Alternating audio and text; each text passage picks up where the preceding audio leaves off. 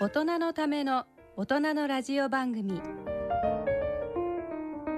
大人のラジオ。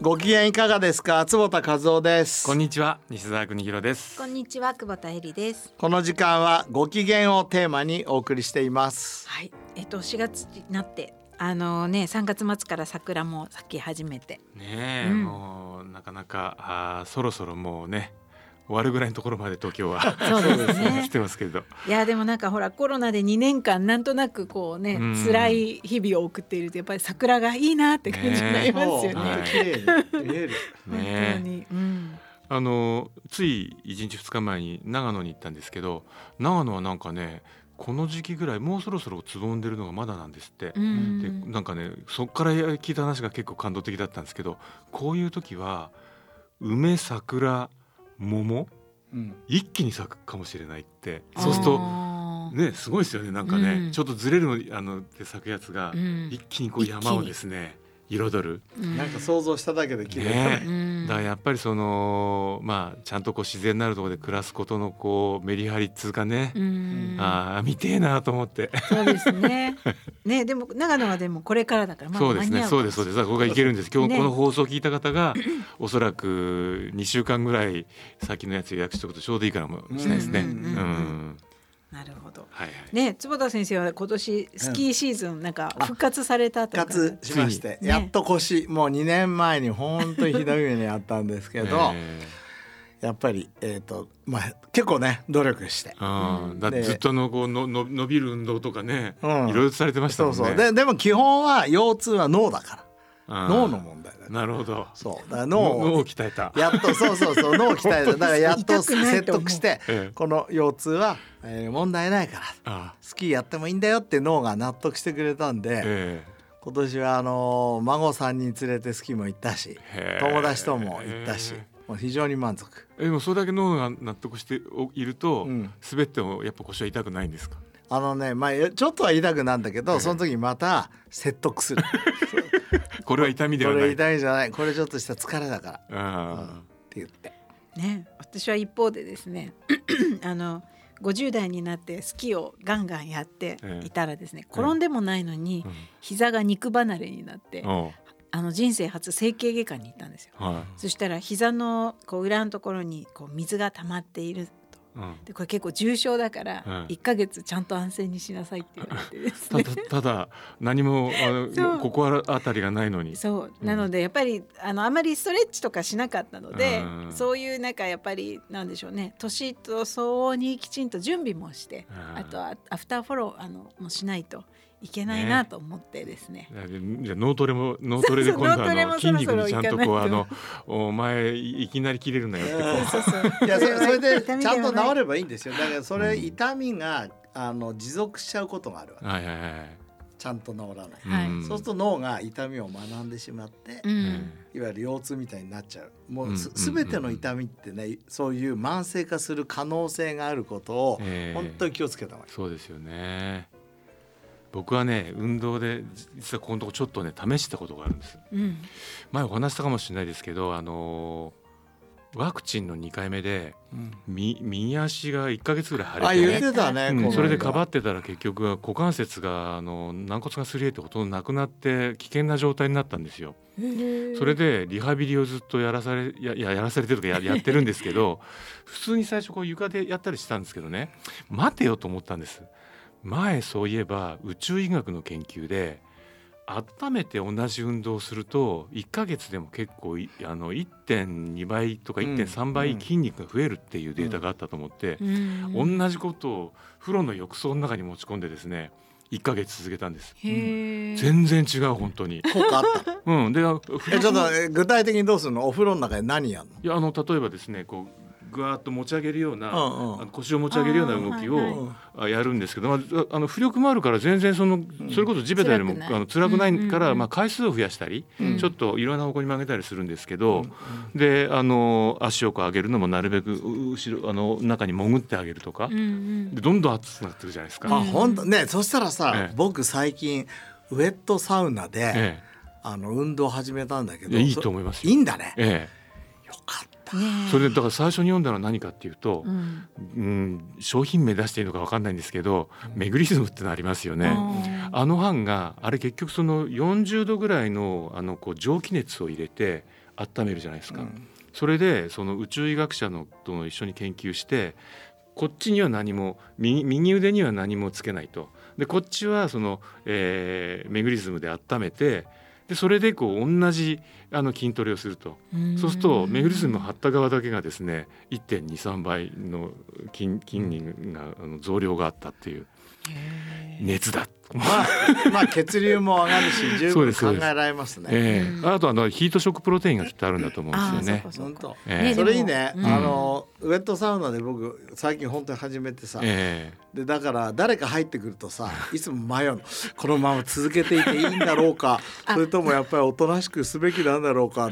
なんかある形になるとお尻が向いちゃうしどうしようとか悩みながらやったんだけどその時「いやこれあの価値があるんですうんうんうん温めながらやると」ってそうですよね言いながらやればいいからえ。そうですそうです。ヒートショックプロテインが今出ています。そうですそうです。皆さんに説明しましょうかと言って。西澤さんが言ってますって大きな声で言おう。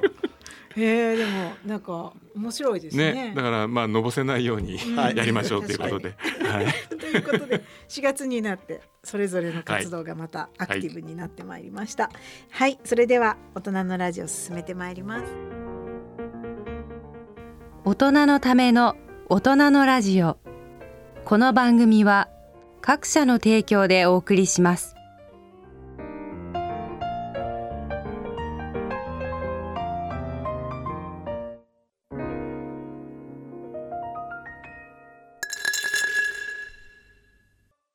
大人のラジオ。はい、えー健康医学のコーナーです。このコーナーではユニークな論文、医学界の話題などについて紹介してまいります。ということで今日は、はい。えっと2本なんかお話ができればなということでね。はい。ねまずは坪田先生のチームで子どもの近視とあのバイオレットライトを透過するレンズの研究が初めてうんうん。結果が出たと。ちゃんとしたやつが出る、うん。あのこれあの、えっと今まで この番組でもバイオレットライト外にしかない光が、まあ、目の血流を良くして、えー近視を予防しますよという話はしてきましたよね。はい。でところが今の眼鏡うんみんながかけてる眼鏡はバイオレットライトを通さないので、うんだから眼鏡をかけ始めると実は近視が進むとうんいうことも僕たちは、まあ、これ鳥居先生ってうちのねはい慶応大学の眼科学チームが出したのね、はい。そうするとじゃあバイオレットライトを通す眼鏡だったら、少しはいいんですかねっていう研究だ。はい。これはあの栃木県の、えー眼科のね原先生っていう先生にご協力していただいて、はい。すごいですよ。2年半もかかったですよ。2えー年半。まずそのバイオレットライトは通すメガネっていうのはどういう構造なんですか？えっと、普通の眼鏡っていうのは、はい。紫外線カットになってるんですよ、うん。紫外線は悪者になってるから、はいはいはい。紫外線っていうのは紫の外って書きますよね、えところが紫も通さないえうん。のだからだからそうですね。あのそもそもバイオレットライト自体が、うん。紫外線とブルーライトの境界域じゃないですか。だ。だから物の本を読むと、うんこのこの紫外線は400ナノまでなってるってことはこの中にもうぶあのまあ先生の言われるねバイオレットライトも含まれるよなとか。そうそうそう。だから、はいあのあある人たちは紫外線っていうのは400ナノメーター以下ですよって言ってる人いるわけ、ええはい。そうするとバイオレットライトが今入っちゃってる。そうですよね。でも JIS規格で、はい。日本のでいうと360以下が紫外線で、うん360以上は可視光線ですよっていう定義もあって。なるほどなるほど。実は360から400っていうのは見えるんですよ。だからもううん可視光線であることは間違いないので、はい。まあ我々はあ見える紫色、うんうんうん。でこれが普通の眼鏡は通らないのよ。うんうんうん。通らない。はい。でもちろん通らなくてもその眼鏡かけてるとほら顔と眼鏡の隙間がありますよね、ええ隙間から3割ぐらい入ってくるのね、うんでも子供たちって今は2時間外にいなきゃいけないって言われてんだけどその眼鏡をかけたらだから3割しか入ってこないから、うん。6時間外にいないといけない、うん。それちょっと難しいやん。うん。それでね。バイオレットライトを通すけど紫外線は通さないっていうのを作ったんですよ。それレンそういうレンズを作ったってことそうそういうレンズ、ズを、ええ。あの大学発ベンチャーの坪田ラボと、ええ。あのジンズとええ。共同開発して、そういうバイオレットライトプラスっていうやつを作ったの。えちょっとこれ この辺は少しあの自分たちのねはいはい開発したものなので、ええ。 conflict of interest、はいはいはい。だから自分がいいと思ってるから言ってますけど、はい一応、はい。えーオープンにしておきますけど、はいはいはいでもちゃんと研究をやりました。どなるほど。で2年半かけて、はい。えーバイオレットライトを通す眼鏡をかける子どもたちと、通さない眼鏡を子どもたちをやったら、え最初に眼鏡をかける時に、んバイオレットライトを通す眼鏡をかけた人の方が、ん近視の進行が優位に遅かった。だからバイオレットライトはやっぱり通す眼鏡をかけた方がいいっていうことがここで初めて分かった。でそれも眼軸長までねちゃんと抑えたので、え。ーどのくらいの差が出るんですか？えーとですね20す20す20%ぐらい。あ大きいですね。大きいですよ。えーその2年を超える2年二年間で。2年でってことですね。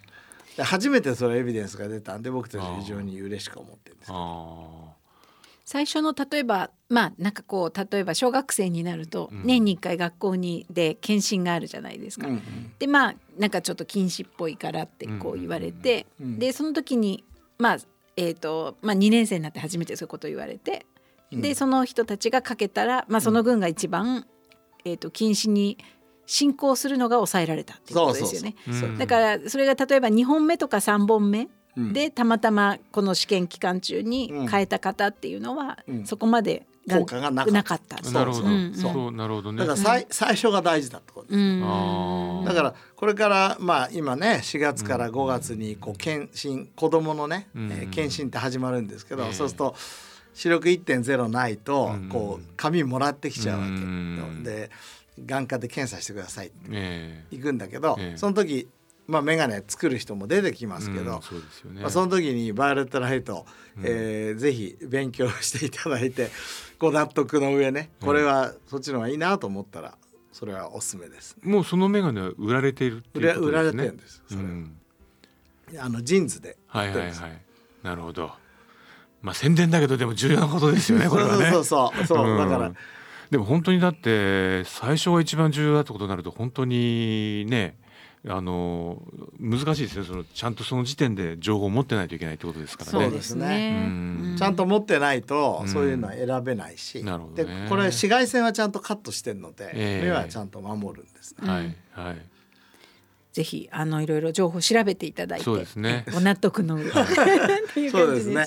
これからねこういうバイオレットライトみたいなええ。ああの光による健康っていうのはうん。ますます出てくると思います。うん。先生あの、前昔眼鏡からあのバイオレットライトが目に向かって照射するようなあの、なんかうんモデルみたいなのもかけていらっしゃるじゃないですか。れでしょ？今僕がかけてるやあつでしょ。じゃあそれそれはまだ出てないんですよね。これは今治験をしててあそうおっしゃるようにこのバイオレットライトプラスというバイオレットライトを通す眼鏡でも、え子供たちはやっぱ外に行かない限りバイオレットライトには当たれないんえですよね。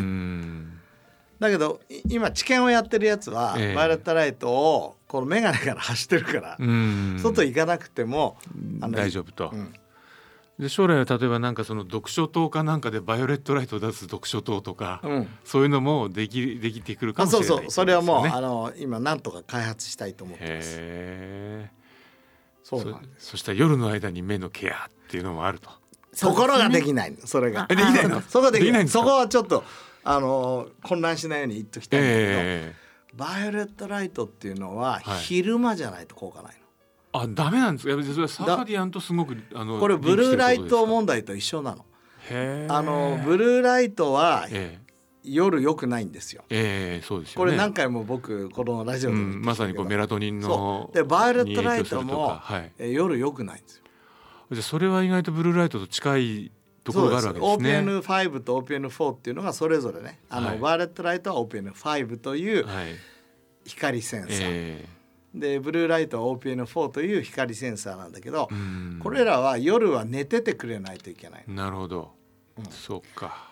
で先生例えばじゃあ,、あの夜に、まあもちろん寝てた方がいいんですけど、うん当ててもやっぱりこれただの関心なんですけど効果がないものなんですかね？効果がないだけじゃなくて、うん。むしろ悪いかもしれない。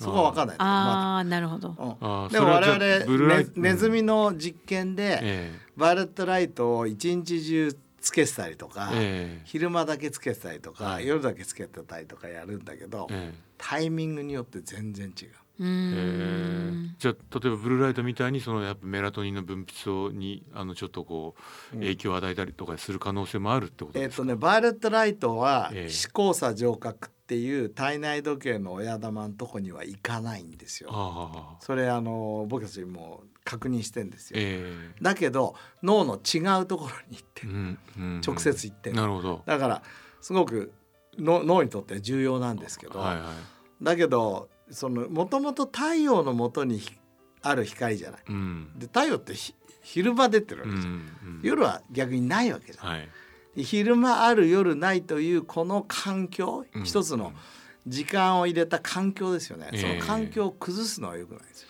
うんそうかじゃあ一層やはりあの夜の伝統が太陽光に近いものってのはまずいわけですね。そう。そう。そうなんそうなんだから。夜は真っ暗っていう選択しか向かないわけです。ねいや本当は暗い方がいいのよ。だから本当あとは火ですよね。火の火の光、あれは昔からに人が付き合ってきたわけですからね。うん。そうあのぐらいだったらうん。体内リズムあんまり崩れないと言われてますけど、うん。なるほどね。でもやっぱり夜はあの光はない方がいいんだと。なるほど。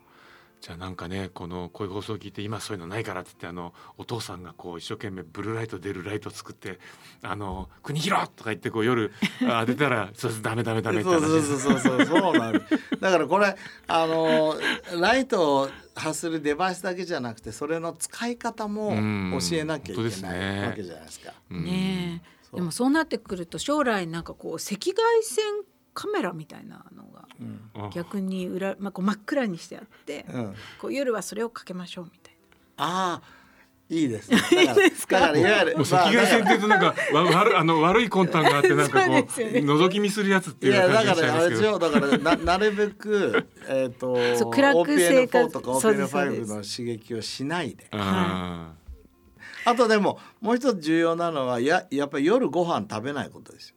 ーうん。夜遅くはい。食事をすると、うん。体内時計って光情報とはい。食べる情報と2つからコントロールされてるから、えいくらそうやって赤外線カメラやってもそこでバクバクラーメン食ってたらー、え。ー体内時計はダメになる。な暗闇で闇鍋とか。そうそうそうやめなめなしてちゃダメ。あそうだその夜食べるって言えばいいいいですか？ちょっとずちょっとだけずれても、うんうん。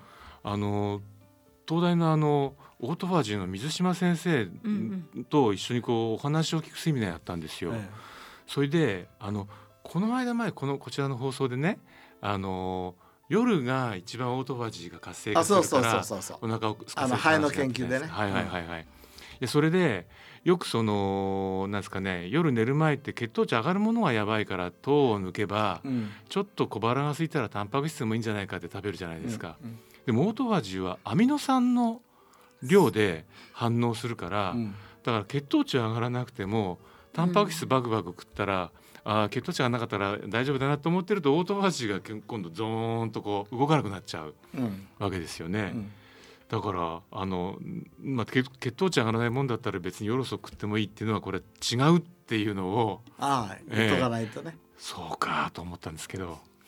ねでもつ、うん、まあ少しはいいのかなって思いなうん、がら、ででねあの先生も言ってました。例えば、うん。うんボディービルダーみたいな人はあのオートファージーは関係ないから。オートファージーを利用した筋肉作りってのは考えなくていい。うん。もう常にやはりちゃんとアミノ酸量を多くして作っていくのが王道であってうん。あのオートファージーはあのそういう筋肉増強にはあの関係ないって思っていい。ってうん言ってました。そういう人はいつでもタンパク質を食べてればいいということですね。確かにね。それで 今さっきの16時間のまあ日内のオートファジーだけど、はい。まあまたこれも話ずれるけど FMD ね。ファーストミミッキングダイエット、はい。あのボルターロンゴのね、えーこれはあの月の中の5日間をやるやつで、うんうんちょうど僕昨日まで5日間やってたんですけどおこれはやっぱりね重要だと僕は思ってる、うん。だから先生もだいぶ5日間は完全にもうタンパク質取らないかあらで簡単なんですよ。僕どうしてかってお肉食べないでしょ。あはいはいはい。でいつも卵と納豆と、ええ。まあ、ちょっとしたお魚とええ。プロテインパウダーを取ってるから、うん。それをただやめるだけでええ。いいの。それをやめるだけってかなりいろんなものやめてる気もするえなんでなんで。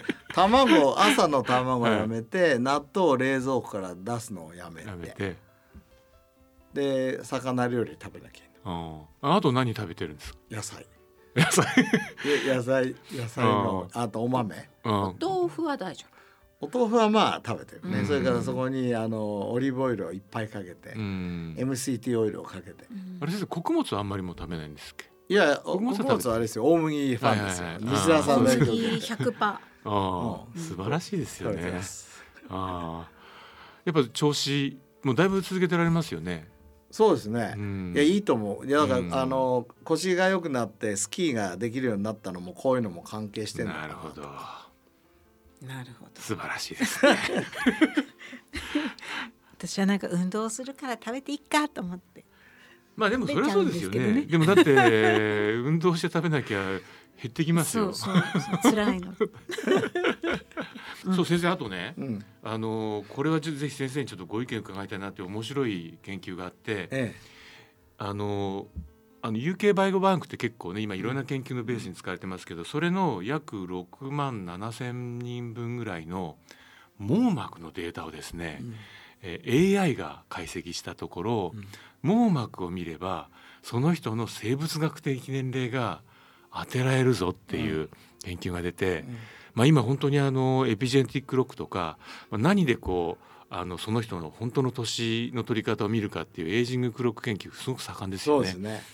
でも今いろいろ例えばあの心電図見るやつとかあ炎症指標を見るやつとか出てきてますけど目かって思ってですね。いやいやこれあの西田さんに言われて僕も読んだんだけど、ええ。すごい面白かったなと思うの、ええええほら昔双子の研究でねはい、顔顔のうん。年寄りか年寄りじゃないかで、ええ。その人体全体の健康度とかはい、寿命が予測できますよってあったじゃん。うんうんうんうん。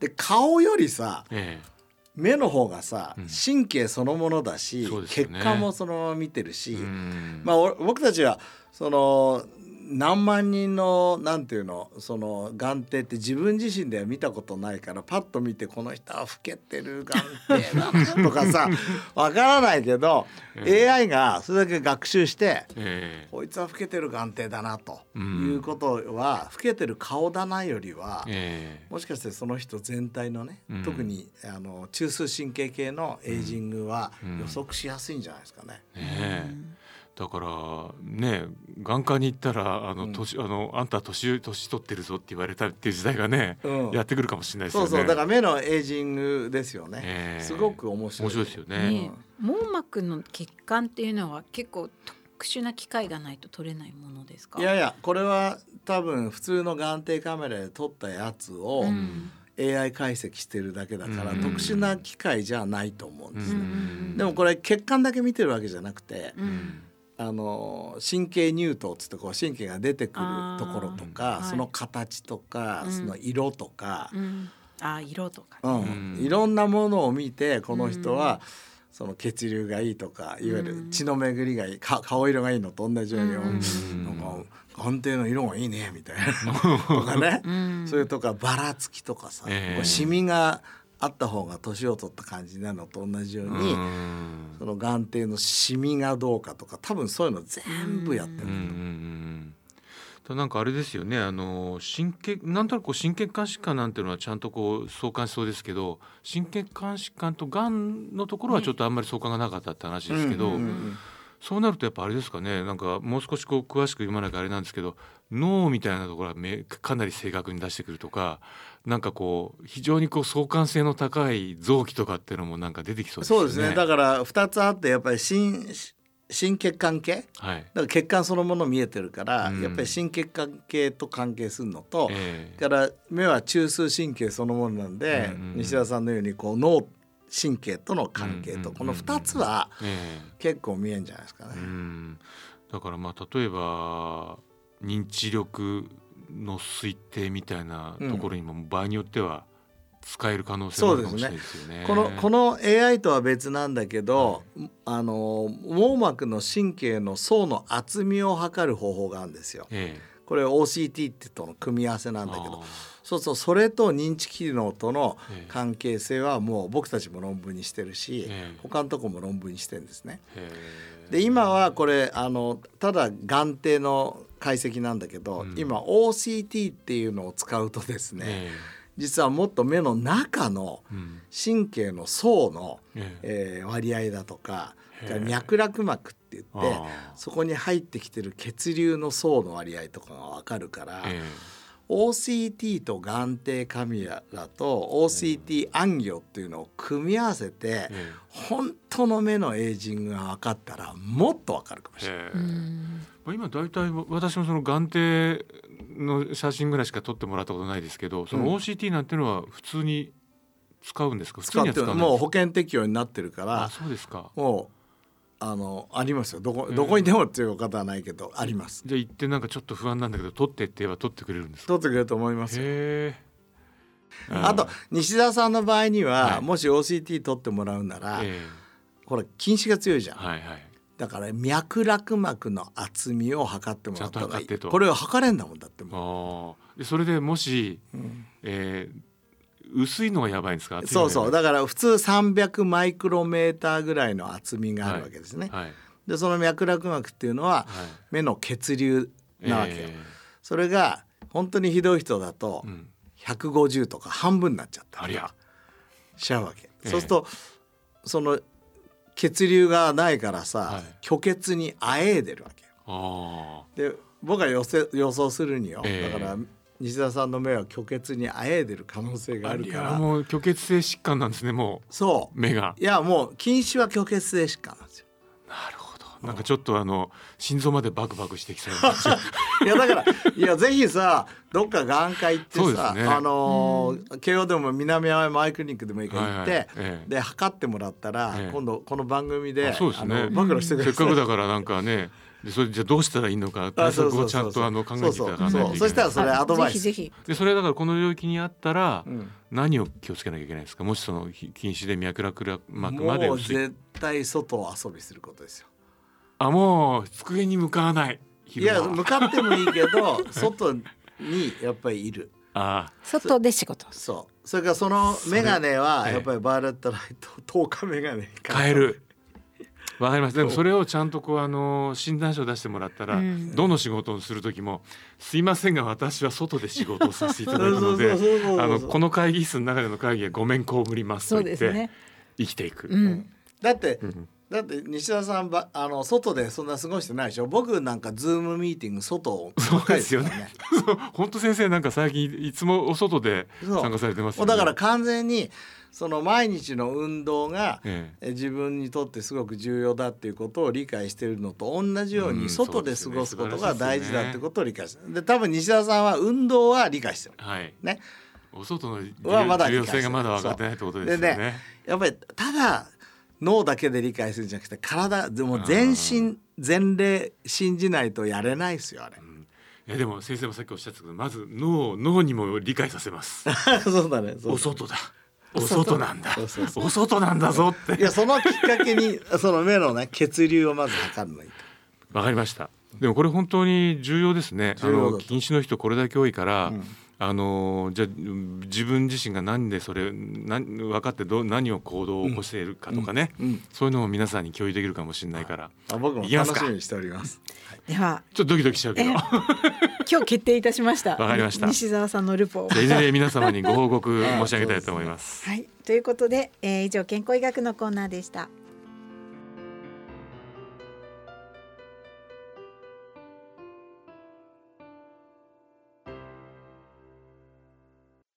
大人のラジオということで今日の大人のラジオはいかがでしたでしょうか？いや西田さんの目で盛り上がる もうまあ自分がもうあの皆様にご貢献できるならですね。ねはい。あとのね眼軸長も測ってきてねあ長そうだな。ああそうかもしれないもうねねえ。カヌーみたいになってるかもしれないですね。それも含めてなんかぜひあのちょっとねご報告とあとやはり共同禁止の方々ねどうやってあの失明したりしないようにやっていくべきか、うん。あのちゃんとこう先生に対策を講じていただきてあの元気に生きていかないといけないなと思いました。いやし真剣にやった方がいいよねそうですよね。はい。本当ですね。ということでね今週末はちょうどお花見がまだできるかなそうですね。っていう感じですがまあね、、まあ、はいまたいろんなお花も咲いてきますからね。うんえーいい時期ですよね。はいはい。ということであとはそろそろ時間にしちゃいます？あ、なんか花粉症は皆さん大丈夫なんですか？おかげさまでね前からそんなひどくないんだけど、ええ今年はマスクもしてるうし、ん。全然ないねやっぱりだからマスクはそこそこの防御にもちゃんとなってるってことですよね。西澤さんはもともとない？もうもう全然。うん、私ももともとない。杉林だらけのあの長野県で育ちましたからね。そうかそうか。えあでも僕ねドライアイがひどかった頃、えええーと30歳から40歳ぐらいはひどかったですよえあでアンチエイジングええ学んで、はいやっぱり生活を変えてから良くなったああうん、確かに先生お目にかかった時花粉症っておっしゃってたけ言ってど。たよね。あ。う、もうん目かゆかったし くしゃみもしてたし、うん。先生そういうこうご自身の免疫バランスのデータなんていうのは捉えたりしてるんですか？えー、と免疫バランスって実際にパラメータとしては何？ど例えば。あの例えばこうインターフェロンとかああ IL6 とか。あのあの IG の値どうだとか。うん。あのなんかそのあれ TH&TH のバランスなんですねそういうのもねあんまりそういうのを自分で意識して取ってはないですね、うん。でもなんかおそらくそういうバランスが良くなってるんでしょうね。うん。それは感じる、ね。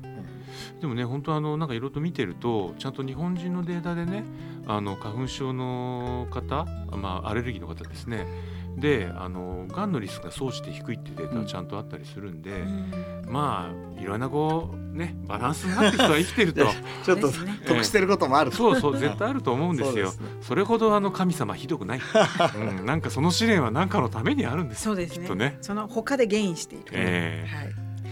まあそう思って生きるとねそうですね。なんかこう楽しくなるっていうか、まあ、気も楽になるかなと。はい。ということでお花見される方は飲みすぎに注意って私です。俺俺もはいお花もないのに飲んでしまうという困ったもんですか？ら。はいはい。ということであの次回の放送までさようなら。さよなら。さようなら